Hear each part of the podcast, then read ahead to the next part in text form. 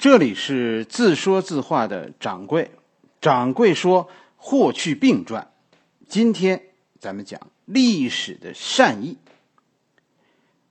这是插进来的两回啊，掌柜突然觉得应该讲这样两回，是吧？咱们说说权力，权力这一回是吧？这是历史的善意的上集。这一回，咱们说说为什么汉武帝那么喜欢权力。下一回，咱们说说权力为什么那么可爱？为什么每个皇帝啊，以后的皇帝都要做汉武帝？为什么每个大臣都要做霍光？一个不得好死的事儿，怎么那么多人爱，爱到不要命？其实差这两回啊，是因为。是因为昨天啊，连着两天了。其实上回看群里吵起来了，确实，这汉武帝呀，这个这个人啊，这是一个他的故事啊，是个深水区，因为很多问题都和啊今天咱们中国的这个现实啊，其实是有联系的啊。我没有讲现实，但是但是大家总是不自觉的就就往那儿想，是吧？哎，咱们今天中国两件最大的事情。是哪两件？一件就是咱们对外的那什么，那是一带一路；另一件，另一件就是咱们老挂在嘴边的，是吧？中华民族的伟大复兴。汉武帝是一带一路的开创者，没有张骞出塞，就没有今天的汉武，就一带一路，对吗？同时，汉武帝又是汉唐繁荣的开创人，中国历史上的雄起，中国在世界上的雄起。就是从汉武帝开始的，所以你不可避免，他不可避免的成为一个热点。我看了大家的争论，真的看完以后，我想说那么几件事，大家别怪我嘴碎。我们来说说汉武帝啊，你这不是《霍去病传》吗？是吧？怎么从一开讲就就就老围着汉武帝说呢？跟大家说，掌柜说的《霍去病传》，还有跟在后边的那个。那个司马迁传啊，那那都是一个视角的问题，是吧？站在霍去病的视角，站在司马迁的视角，我们是去看汉武帝，汉武帝才是掌柜要借着这两本书向大家表达的。在时间上，其实卫青的时代和司马迁的时代几乎是连着的。卫青死后的第二年，司马迁得到重用。去完成他一生中啊仅次于著《史记》的另一项工作，这项工作就叫改征朔。改征朔易服色，是吧？这是汉武帝年，呃最大的两件事，这是汉武帝人生的顶点。所以几乎这两个人的传记加起来就是一部完整的汉武帝传。啊，咱们没有讲卫青，而是挑卫青人生中最华彩的一段，就是咱们讲霍去病。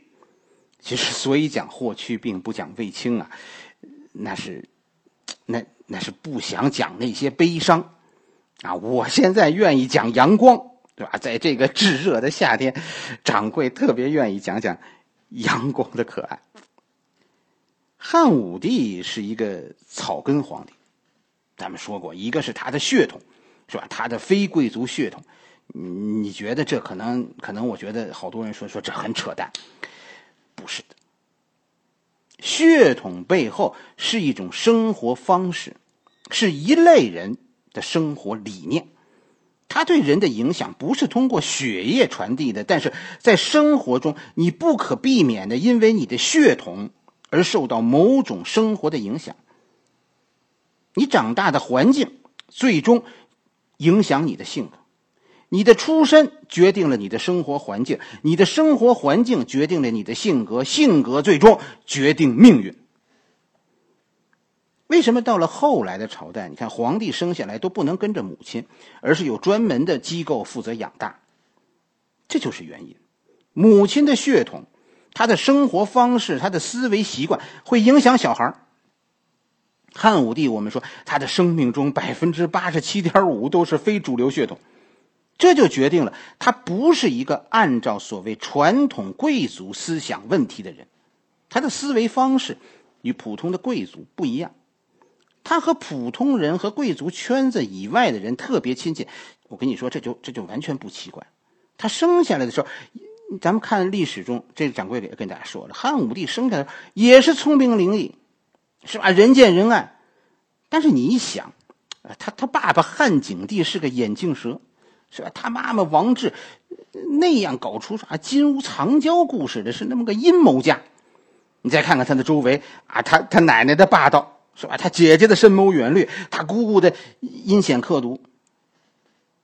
虽然我我们看到汉武帝也有很可爱的一面，比如说他他选择女人的时候，哎，他表现出了自己的本性，他喜欢卫子夫的简单，不喜欢贵族女孩的教养。他后来喜欢李夫人这样侠女侠女，是吧？不喜欢宫廷女孩的那种那种装出来的端庄。临到老，他还选择了天真烂漫的钩弋夫人，这是一种取向。是汉武帝的本性，一种对简单生活的向往。但是他的生活，他对简单的追求，我们在史书上看到是什么？是一次一次被摧毁。简单总是被复杂摧毁。千万别以为说衣来伸手、饭来张口就是一种幸福。汉武帝也不是你想象的啊，说生来就是君临天下的大帝。他的权利都是他一点点争取来的。你想吧，他的妈妈管着他，因为要做皇太后嘛；他的媳妇也管着他，因为他的皇帝位子是是实现岳母人生梦想的重要阶梯。没有岳母的努力，汉武帝能当上皇帝吗？就算后来说说母亲死了啊，媳妇下岗了，但是还有奶奶，是吧？家里奶奶说了算，朝廷里呢，舅舅说了算。窦太后是奶奶，对吧？舅舅窦婴是是宰相，皇帝搞点自己人都得到外边去另建宫殿，你说这皇帝过得咋样吧？家里那有一个皇宫，皇帝不想住，是吧？想出一切的理由，就是搬出去住行宫。汉武帝最后啊，咱们看他的历史啊，他都悲催到皇帝找个初恋算是外遇，你明白吗？带个女友回家，结果呢，进门就不见人了，一年多。啊，这这才看见这女友，才又看见这个女友。你说这算是个什么家庭呢？皇帝就这么自由，多少人管着皇帝？问题是皇帝管谁呢？答案是谁也不管。啊，大家这大臣们都说皇帝管大臣，但是哎呀，汉朝的这些大臣都不是省油的灯，一个一个都憋着掌权，掌权以后就是控制皇帝。你说这家好当吗？没有一个强大的啊可以依靠的力量，你怎么玩得转这些大臣呢？咱再说说国外，是吧？汉朝以外，匈奴、百越、朝鲜，哎呀，汉武帝初年这些这些国家是一个比一个嚣张。其实也难怪人家狂妄。你说皇帝身边的这个这些大臣啊，当当人家欺负我们的时候，这帮大臣居然异口同声，啊，怎么说？别等人家来抢，咱们最好是主动给人家送去，要不然人家人家不但抢走东西，还要烧房子。和亲是吧？这汉朝的和亲政策，和亲虽然并不省钱，但是大臣们说损失小。至少房子保住了，钱可以再赚，女儿可以再生，保住房子最重要。这个皇帝，我跟你说，求我当我都不当，太委屈了。当然啊，好像好像我我听掌柜听听我爸爸说，也也没有人这么求过我。所以大家能不能领会汉武帝心中最早那种对权力的渴望？是从哪儿来的？掌柜不会要权力，是吧？我我我衣食无忧，我操那个心干嘛呀？我心中没有要实现的理想了，我心中现在剩下的全是证明啊，生命的意义在于快乐。我要权利有什么用？是吧？给自己找个班上，我疯了吧？我就算是说啊，当官管人，真的，我跟你说，管人我都管够了。权力对于一个知足的人一文不值，给个神仙我还考虑考虑呢。说你给我个官儿当，二十年前我也许会特兴奋，但是今天真的无所谓了。那不是我想要的了。大家，但是，但是，大家从汉武帝这个角度去想，汉武帝对权力那么强烈的渴望，是从哪儿开始的呢？如果你被妈妈管着，被奶奶管着，被姐姐管着，被姑姑管着，以后被老婆管着，啊，是个是个人就管着你，你也会渴望权力，渴望对自己的命运做一回主，哪怕就一回，找个自己喜欢的女人，天天住在一起。许你青春期叛逆，怎么就就不许汉武帝追求一回解放呢？这都是一回事被人管才会激发对权力的热爱，管得越严，以后这个孩子越没有自我，这种追求会更加强烈。你现在能理解为什么为什么后来皇帝对对卫青的那个态度？皇帝是羡慕卫青。因为没有人管着卫青，卫青对自己的命运负责。为什么皇帝后来那么纵容无法无天的霍去病？是吧？因为因为皇帝没有那样的童年和青年，在他的眼里，巴不得自己做回霍去病呢。最开始对权力的渴望，在皇帝被压迫的日子里，一天比一天壮大。这就是那句“凝视深渊”的含义。皇帝满怀渴望的久久凝视深渊，就算是火坑也要跳，何况仅仅是个漆黑的深渊呢？汉武帝那个时代一个最大的特点就是汉武帝重用草根，草根们以他为荣，为他而死，而且死的无怨无悔。真的那种感觉，后来就是一句话，就是汉武帝偷驴啊，这帮草根拔橛子。就汉武帝跑了，拿他们抵罪。他们临死前还高喊着：“啊，我们全是自愿的。”想想都让人觉得这帮人可怜。为什么汉武帝会会选择草根？因为所有对他的压迫都假装成爱，没有一个压迫汉武帝的人会主动放弃这种爱。是。掌柜觉得人生中 最可怕的压迫，就是以爱的名义。皇帝需要一股力量支持自己冲破这个牢笼，但是，但是他自己不能说说我不要这种爱。皇帝唯一能够依靠的力量就是草根们。汉武帝利用草根的力量冲破枷锁。对于汉朝的皇帝，我觉得大家一定要从一个善良的角度去看待他们的邪恶。这是一句什么话呢？怎么怎么邪恶最后当做善良了呢？汉武帝的很汉朝的很多事情都是开创性的。我们现在现在就是汉朝以前的朝代。夏商周都是独立的方国或者是诸侯组成的国家，它并不是一个大一统的格局。真正实现大一统的是秦始皇，秦始皇统一六国。但是秦朝，咱们说过无数次了，这是一个不成功的尝试。秦朝统一了国家，但是最终证明靠一个人的力量，你根本就管不了这个国家。国家不是一个人的，是吧？靠自己的力量，所以说我能管理，管不了的。这么大的国家，必须有一套制度来管理，必须依靠一大批人的努力，哎，才能实现对一个国家的良好管理。秦始皇很能干，很勤奋，是吧？但是咱们讲过多少次了，他他他一天看的竹简加起来要好多人抬，是吧？好几个人抬才能抬得动。实际上，秦始皇是过劳死，累死的，治国。搞得秦始皇最后都都没工夫娶老婆，你想这件事吧？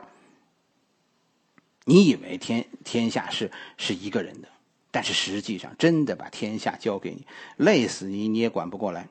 秦始皇的经历给后来的皇帝们上了一课：你你要是不想过劳死当皇帝，你就得依靠一批人。于是从秦朝开始，汉朝初年，我们看到皇帝们一个一个小心翼翼的就在寻找。到底我可以靠谁来分担这个国家？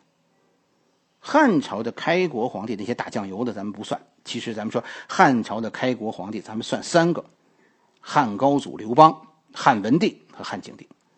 这三位皇帝都是都是实验品，其实啊，他们的个人的经历都不同，治理国家的手段也不同，但是跟你大家说，都是在前进。